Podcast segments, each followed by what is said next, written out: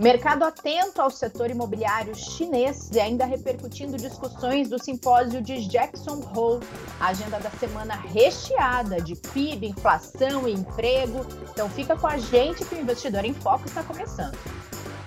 Bem-vindas e bem-vindos a mais esse episódio que encerra o mês de agosto. O ano está se encaminhando mesmo para o fim.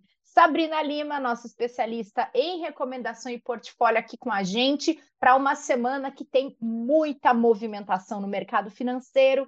Sabrina, como está você? Tudo bem? Estou ótima, Renata, tudo bem por aqui? Vamos para mais um episódio. Como você disse, vamos chegando ao final do mês de agosto, conhecido por alguns como o mês mais longo do ano, e temos boas atualizações para esse episódio. Muito bom. Então, vamos começar com uma notícia que ela não é positiva, mas ela é muito recente, para a gente tratar um pouquinho sobre o que está acontecendo na China. É, o, o, mercado está com o radar muito atento à situação do setor imobiliário chinês, espe especialmente depois que a Evergrande, uma das gigantes do setor, retomou as negociações na bolsa, porém viu as ações caírem mais de 80% no começo dessa semana.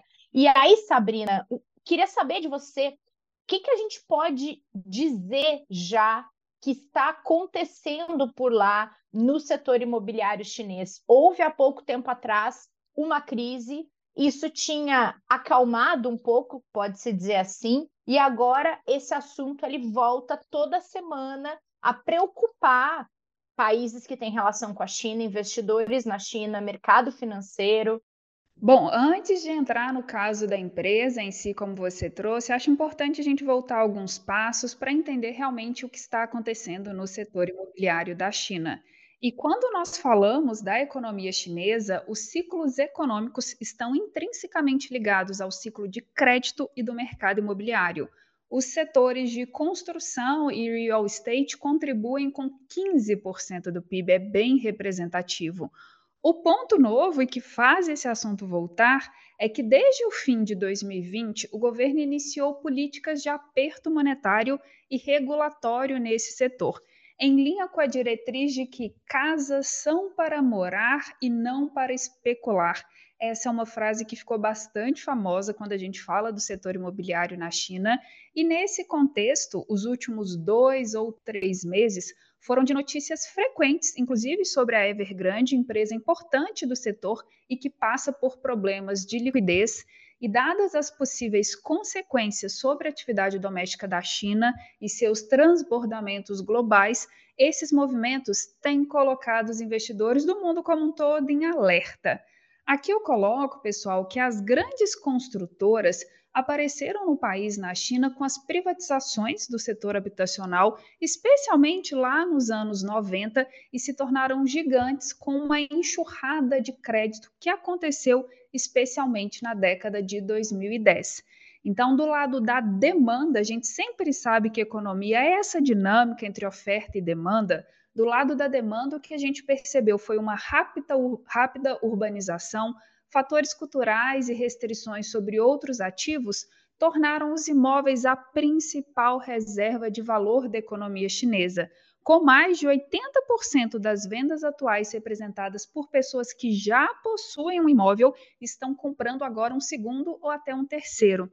E para ilustrar para quem nos ouve, como consequência dessa forte demanda, temos que o preço médio de casas em relação à renda mediana em Pequim ou em Xangai é de três a quatro vezes maior do que em Londres ou Nova York. Então, todos esses fatores colocaram o setor como foco da regulação do governo.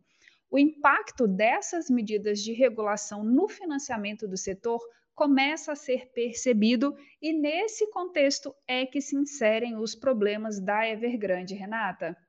E falando na empresa, é, o que acontece com ela especialmente, Sabrina? É dificuldade, por exemplo, de pagar essa dívida que de fato ajudou a impulsionar o mercado lá atrás? O que, que acontece especificamente, já que ela está no centro dessa, entre aspas, crise, se é que a gente pode chamar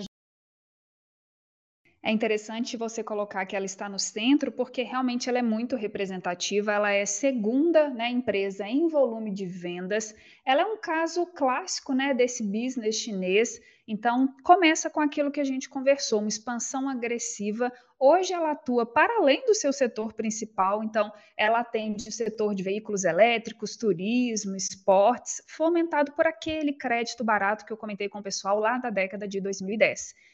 Então, quando a gente olha para a empresa, a gente percebe que ela conta com uma das piores alavancagens de curto prazo do setor e geração negativa de fluxo de caixa.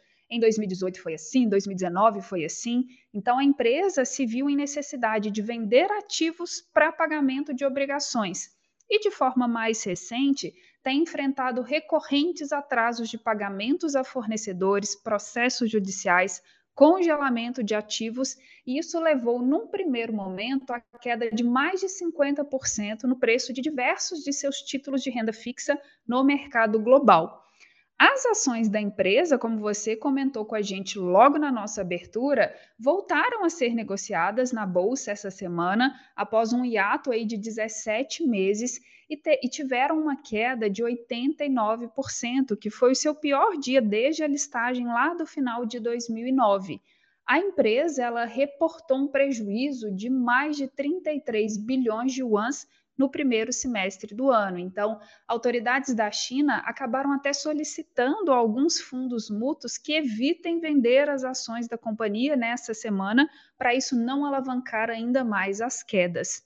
A gente vê ainda, Renata e pessoal, que o passivo total da empresa é muito alto. No fim de junho, ele estava em 2,39 trilhões de yuans, conforme a própria empresa divulgou, e ela falou que trabalha para reestruturar as dívidas offshore e proteger interesses de, né, de, de vários dos seus credores em si. E aqui um último ponto que eu coloco para vocês é que o setor imobiliário chinês, ele continua a sofrer com um sentimento fraco, com vendas modestas, um quadro de pouca confiança dos consumidores, mas aqui eu acho que um ponto que tranquiliza um pouco mais é que é um setor bastante pulverizado. A Evergrande, apesar de ser realmente imensa, ela não representa mais do que 3% das vendas totais e a maioria dos credores da empresa são bancos e próprios fundos, inclusive estatais. Então, dessa forma, nós acreditamos que o setor ainda é importante demais para ser deixado à própria sorte, que o governo deve controlar o ritmo de aperto regulatório e, eventualmente, até se envolver diretamente, de modo a evitar uma desaceleração brusca do setor, que a gente sabe que teria impactos importantes para a atividade econômica doméstica e também global. Ainda mais um país que está tentando ainda se recuperar, né, Sabrina? Exatamente, o pós-Covid na China é mais recente, né? Então a reabertura econômica lá se deu mais forte a partir do início de 2023. Então é justamente isso que você col colocou. Eles tentam ainda engatar mais nessa questão do crescimento econômico. Bom, mudando de assunto, muitas discussões importantes foram levantadas nessa última semana. Uma delas, que já era esperada, foi o posicionamento do presidente do Fed, Jerome Powell, que disse que o Banco Central norte-americano está pronto para continuar aumentando taxas de juros lá por causa da inflação. Nada de novo diante do que os mercados esperavam, né, Sabrina? Teve mais alguma discussão relevante, hein? Realmente, o comunicado do Powell veio em linha com o que o mercado estava esperando mesmo. Algumas falas dele foram acompanhadas um pouco mais de perto. Então, assim, ele indicou basicamente que o Banco Central norte-americano agirá de maneira cautelosa nas próximas decisões de política monetária, que vai seguir avaliando os indicadores econômicos e a evolução do cenário. Ele chamou atenção também para o nível de incertezas no horizonte e, consequentemente, a importância sobre a gestão de risco. Então, ele colocou o seguinte: nas próximas reuniões, avaliaremos o nosso progresso com base na totalidade dos dados e na evolução das perspectivas e dos riscos. Aqui essa questão da, do gerenciamento, da gestão de riscos é importante, porque é muito aquele ponto, qual que é o juros adequado para a gente ter crescimento econômico, mas que a gente consiga controlar a inflação. Então, o Powell alertou que um aperto monetário aquém do necessário poderia permitir que a inflação se incorpore à economia, o que poderia demandar uma postura mais restritiva, com alto custo para o mercado de trabalho. Por outro lado, segundo ele, um arroxo muito exagerado também poderia causar prejuízos desnecessários à atividade econômica. Então, basicamente, assim, ele reconheceu os recentes progressos em direção à estabilidade de preços nos Estados Unidos, mas alertou que a inflação permanece muito alta em um cenário marcado por incerteza. E aqui um ponto que eu achei bastante interessante no discurso é que ele disse que não é possível identificar com precisão o nível atual dos juros neutros. E o que é esse juro neutro? a taxa que não estimula nem comprime a atividade econômica. Então, ele colocou que há sempre uma incerteza sobre o nível exato de restrição da política monetária. Então, ele colocou que a inflação a 2% é e continuará sendo a meta do Banco Central norte-americano, e ele considera desafiador definir o momento exato em que essa postura desse juros neutro é alcançada. Então, por aqui a gente compartilha dessa visão dele, o cenário segue sendo desafiador. E como, hein? Agora, por aqui, Sabrina, é... devem ser retomadas essa semana conversas sobre uma eventual reforma ministerial. Isso impacta diretamente no orçamento do governo, que, por sua vez, impacta na vida das pessoas em uma série de questões econômicas, né? É, deve de fato avançar essa conversa? Conta um pouquinho para a gente. A expectativa é essa, que essa conversa avance, principalmente que o presidente Luiz Inácio Lula da Silva ele encerrou no último domingo, dia 27, a sua primeira viagem oficial à África. Agora, a reforma ministerial deve ser a prioridade no seu retorno a Brasília. Nós tivemos algumas falas do ministro da Secretaria de Relações Institucionais, o Alexandre Padilha. Ele colocou o seguinte: certamente o presidente Lula vai conduzir no seu retorno uma decisão que ele já tomou de acolher o pedido de duas bancadas para compor o ministério. E o Padilha ainda acrescentou que isso é uma ação para reforçar o time para o segundo semestre. Certamente, no retorno da viagem, a expectativa é acelerar essas negociações. E aqui, só destrinchando um pouco mais, os deputados federais André Fufuca e Silvio Costa Filho, eles são cotados para ocupar ministérios, aproximando os dois partidos do chamado Centrão, a base parlamentar do governo. Então, a expectativa é que a acomodação facilite a aprovação de, de projetos no governo, no Congresso, e juntos, esses dois partidos, que é o PP e o Republicanos, detêm cerca de 90 cadeiras na Câmara. Não há definição ainda, no entanto, de quais pastas seriam ocupadas pelos deputados nessa reforma ministerial, mas basicamente o que se espera com essa reforma, com essa agenda, é mais governabilidade para o presidente e que pautas mais relevantes tenham celeridade no Congresso. Então, a expectativa né, é que isso caminhe essa semana sim, Renata. E a reforma tributária, hein? Faz tempo que a gente não fala do andamento dela por aqui. Pois é, outro ponto bastante importante, a gente sabe que o sistema tributário nacional tem grandes e antigos problemas. Muitas vezes a gente entende que ele pode ser muito complexo, pouco transparente, oneroso. Se a gente traz alguns dados, o Banco Mundial coloca que o Brasil é o sétimo pior país para se pagar tributos, com custo anual estimado muito elevado, na casa de 72 bilhões, para que as empresas consigam calcular os impostos devidos por tudo isso, essa reforma, a reforma tributária, é bastante aguardada. Então, é disso né, que vem sendo discutido, que trata justamente a PEC 45 de 2019. Ela foi aprovada pelos deputados federais em 7 de julho e agora está sob exame do Senado Federal. Um dos senadores, o Efraim Filho, ele garantiu que o Senado não vai votar a reforma tributária por empolgação e tampouco por pressa ou pressão do governo, mas que o tema é prioridade e deverá avançar nas próximas semanas. Então, ainda não temos um horizonte muito claro quanto a isso, mas acompanhemos mais essa pauta. Perfeito.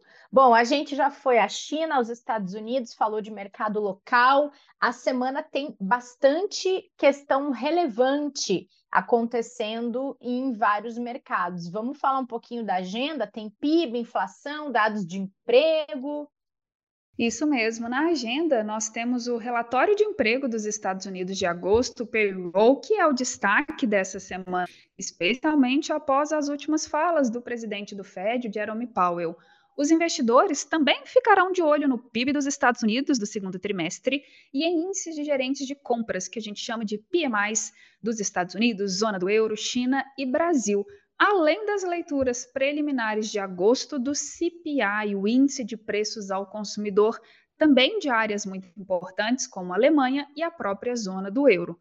Ou seja, quando a gente olha na distribuição desses eventos ao longo da semana, agenda vazia até hoje, terça-feira, mas bastante cheia de quarta até sexta. Então, muitos pontos aí relevantes sendo colocados ao mercado. Perfeito, Sabrina. Então, bora lá para essa semana. Boa semana para você. A gente se encontra numa próxima. Obrigada, Renata. Boa semana para você e para quem está nos ouvindo e até uma próxima. Até. Obrigada a todo mundo que acompanhou mais esse episódio. A gente espera vocês na quinta para falar de planejamento financeiro. Até lá.